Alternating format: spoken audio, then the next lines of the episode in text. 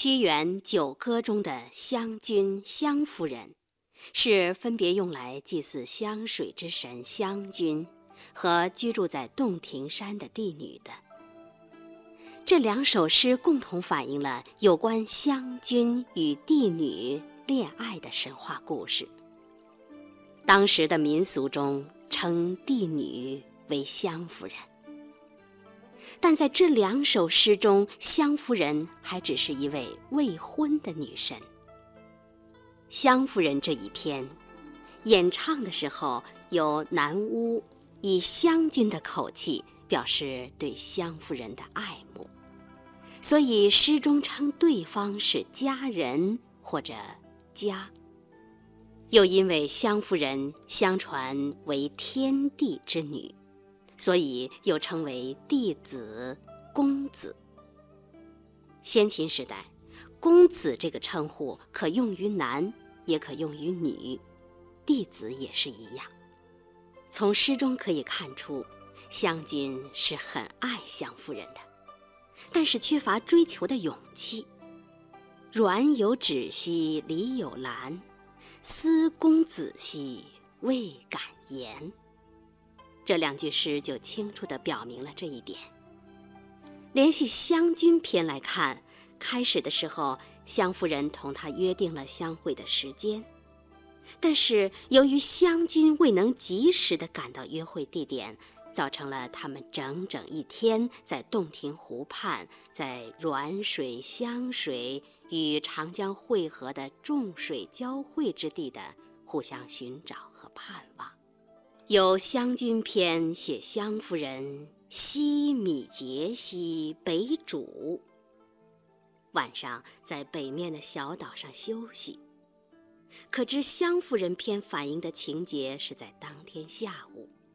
其实湘君已经鼓起勇气，由徘徊空想转为急切的追求了。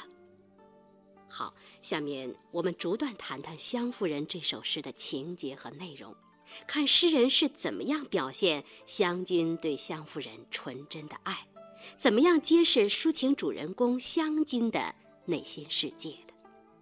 这首诗可以分四段，先来看第一段。第一段从开头到“关流水兮潺湲”，诗的开头说。弟子降兮北渚，木渺渺兮愁余。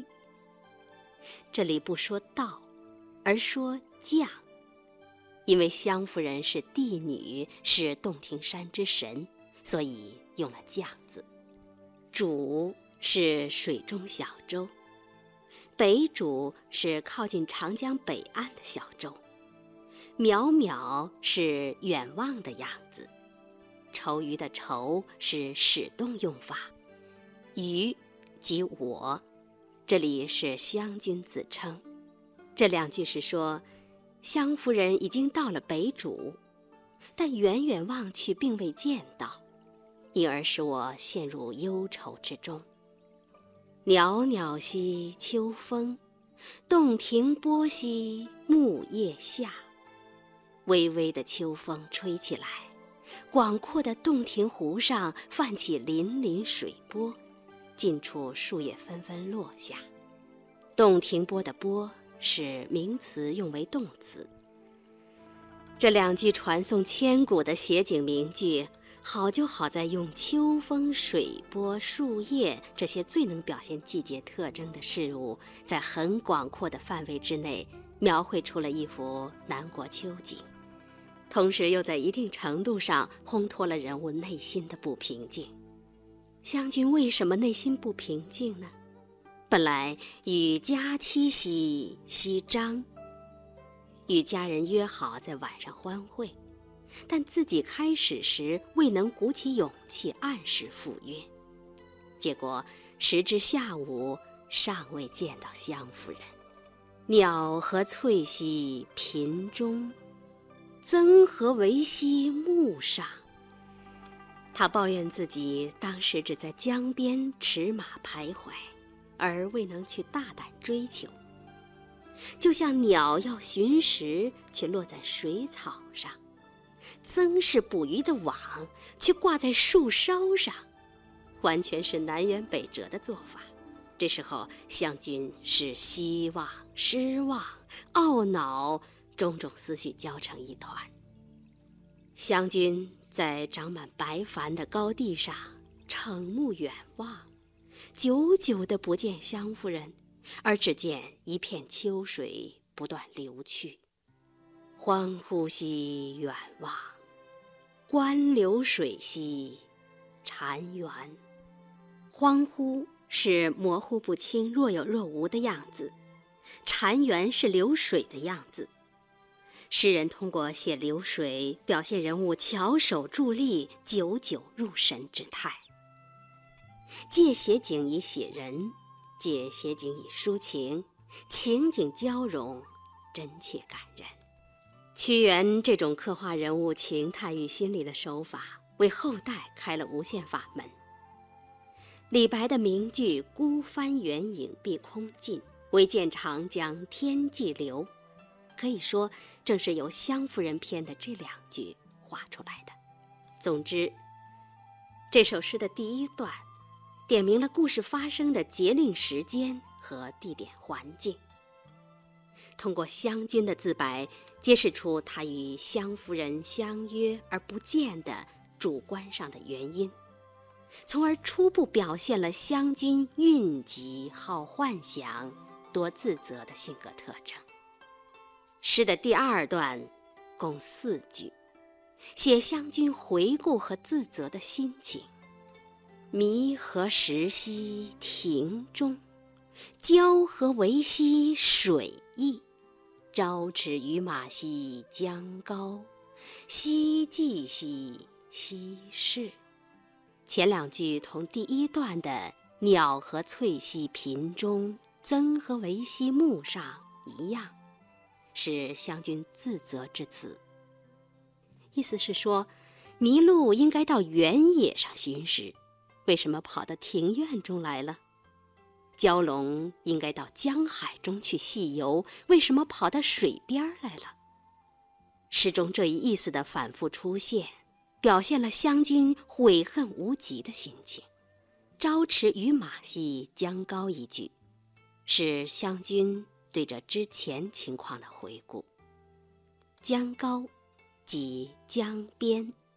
湘军前半天是在江边驰马徘徊的。正所谓“迷石兮亭中，交为兮水溢”。下面“夕寂兮西市”说的是眼下的行动，主动追求的过程。西市指洞庭湖的西岸。黄昏时候，湘军渡湖，到了洞庭湖的西岸。第三段是从“闻佳人兮朝鱼”。指灵芝来兮如云。湘君沿洞庭湖的西岸乘船向北的时候，知道了湘夫人在寻找他、召唤他，便兴奋到了极点。闻佳人兮赵瑜，将腾驾兮携士。腾驾就是使车驾奔驰，携士就是一起去。指与湘夫人一起前往欢会之所，这两句充分表现了湘君对湘夫人的真诚的爱，表现了他内心所潜藏的无比的热忱。这种热忱虽未充分流露出来，却在他的内心剧烈的冲动。特别是在受到对方的爱的鼓舞之后，他本来是不敢大胆向湘夫人表白内心的。但当他知道湘夫人在寻找他，便产生了一连串的幻想。他首先想到：注视兮水中，弃之兮何盖？要在水中筑起屋室来，并且盖上洁净碧绿的荷叶作为屋顶。以下十二句承接“弃之兮何盖”一句。写湘君设想新居的修建与布置。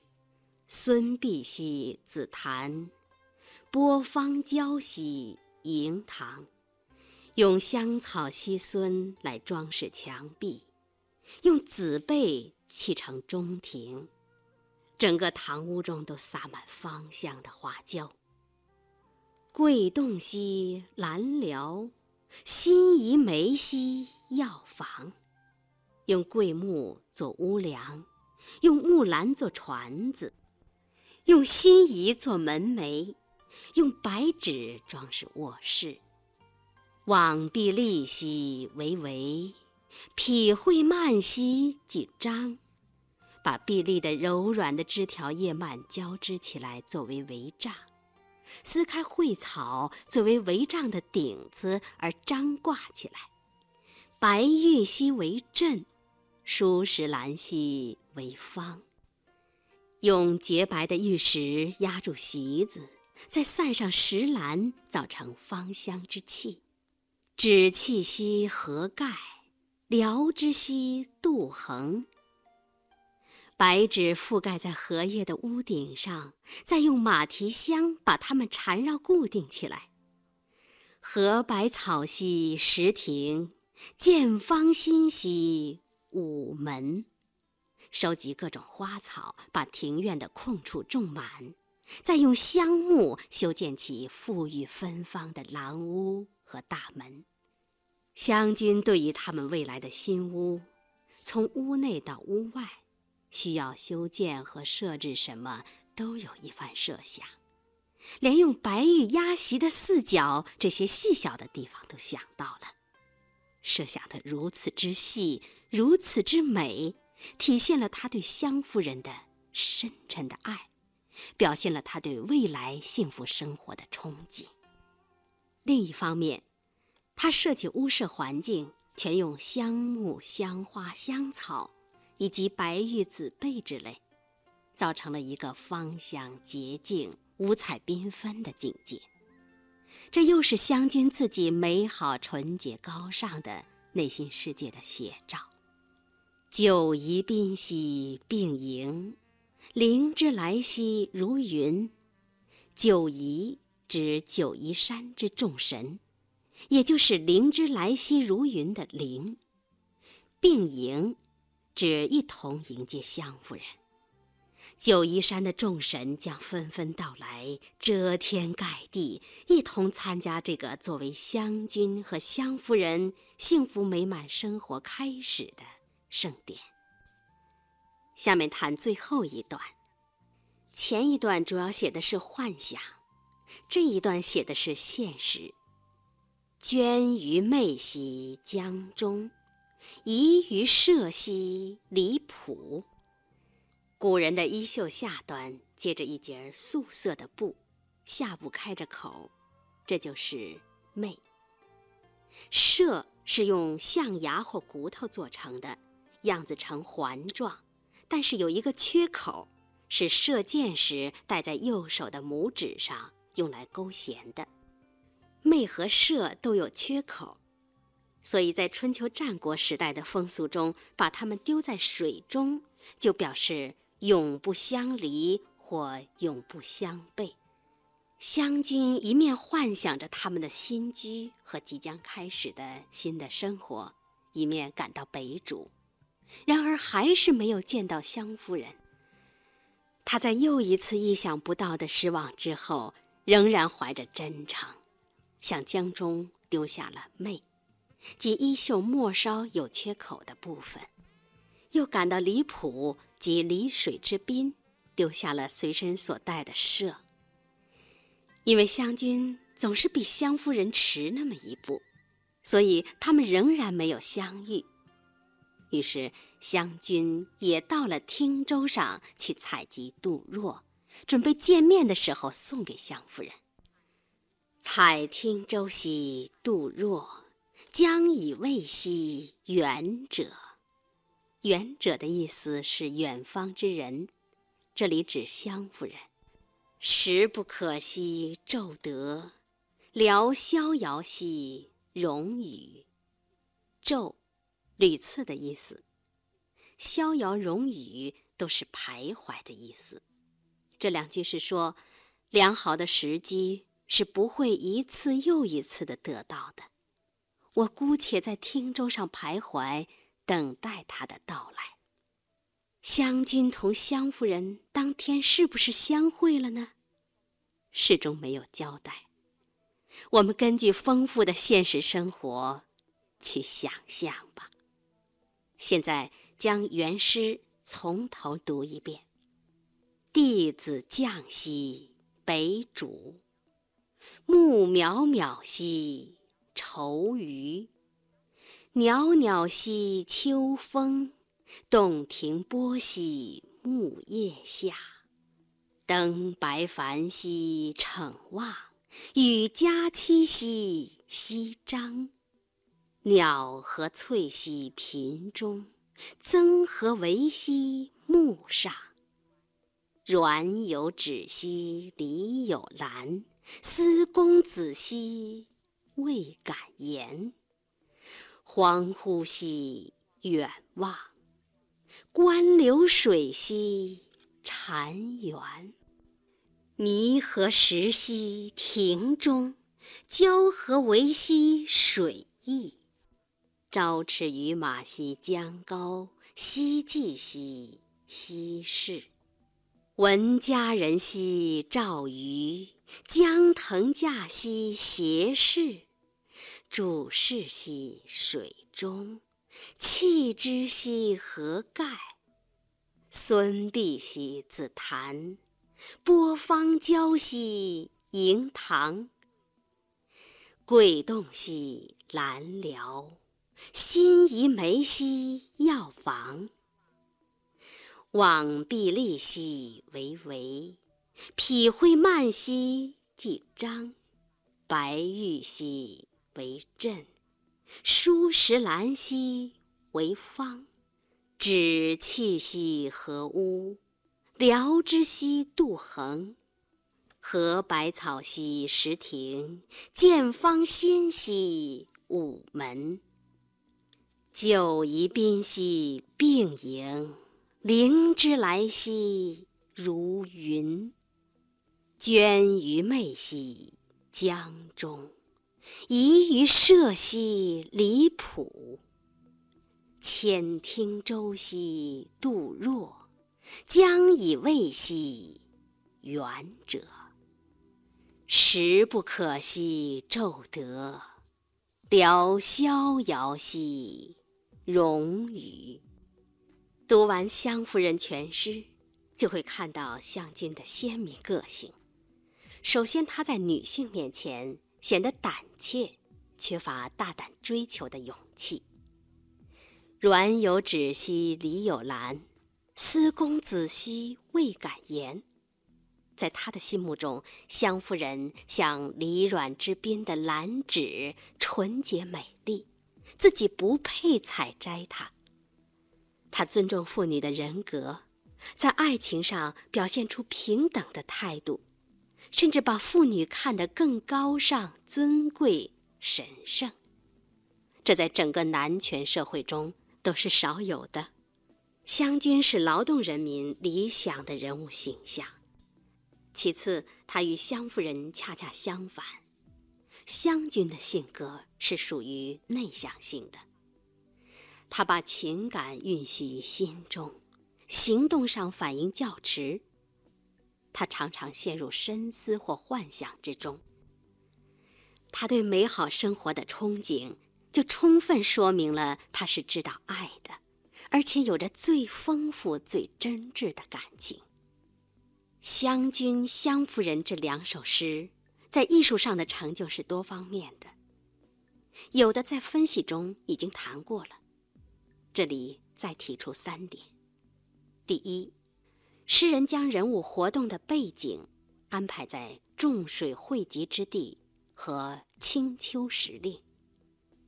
一则与湘夫人、湘君的故事切近，二则形成人物相距不远却望而不见、寻而不得的情形，构成双方的渴望、思念和误会等情节。袅袅兮秋风，洞庭波兮木叶下的渲染，更增添了作品缠绵悱恻。怅惘失意的情调，这些都有利于调动读者的注意力，使读者共鸣的情感也随着诗中人物感情的发展而逐步推进加深，以至于完全沉浸在其中。第二，诗中的人物以秋天绚烂的花草装饰行舟、屋舍，作为旌旗、帷帐之类，似乎与实际生活不符。然而，诗人正是用这种香洁而富于色彩的东西，代替现实生活的器具用品，使人们忽略具体的生活细节，而去深刻地体会抒情主人公的思想感情。诗同现实生活的这点距离，促使引导读者去体味作品的美，抒情主人公心灵的美，及作品意境的美。至于这些香花香草本身给作品带来的迷人的色彩，以及对抒情主人公人格的烘托象征作用，那就更不用说了。第三，通过人物的幻想来表现人物的内心世界，湘君不仅对他们的新居做了细致的设想，而且还想象了他迎接湘夫人时壮观盛大的场面。这一点给后世诗人以深远的影响。杜甫在安史之乱快结束的时候写的《闻官军收河南河北》一诗中说，当他在剑外听到官军收复了冀北时，激动的泪水沾湿了衣裳，然后高兴地设想他返回家乡洛阳的事。白日放歌须纵酒。青春作伴好还乡，即从巴峡穿巫峡，便下襄阳向洛阳。这就是运用了屈原《湘夫人》一诗，通过人物的幻想表现其愿望、情绪和情感的手法。然而，《湘夫人》篇更充满浪漫主义色彩。从这点来说，李白的《梦游天姥吟留别》写梦境的一段，在艺术表现上与之更为相近。你看，李白所写：“霓为衣兮云为马，云之君兮纷纷而来下。虎鼓瑟兮鸾回车，仙之人兮列如麻。”忽魂悸已魄动，恍惊起而长嗟。惟教时之枕席，失向来之烟霞。这段诗的大概意思是这样的：云中的神呐，以霓虹为衣服，用云彩做成旗，都纷纷从天而降。老虎作为随行，鼓瑟作乐。仙人们一排排，密密麻麻。忽然，我的游魂受到震动，恍惚惊起，回想梦中所见，不禁长叹。烟霞一景，神奇壮观，都已消失，眼前只有睡过的枕席而已。李白的这些奇幻的想象。无疑是受《湘夫人》中“九夷宾兮并迎，灵芝来兮如云”一段影响的。由此可见，屈原诗中的浪漫主义手法在中国古典文学中的影响贡献有多么大。刚才介绍的是屈原的《湘夫人》，赵奎夫写稿，马黎播讲。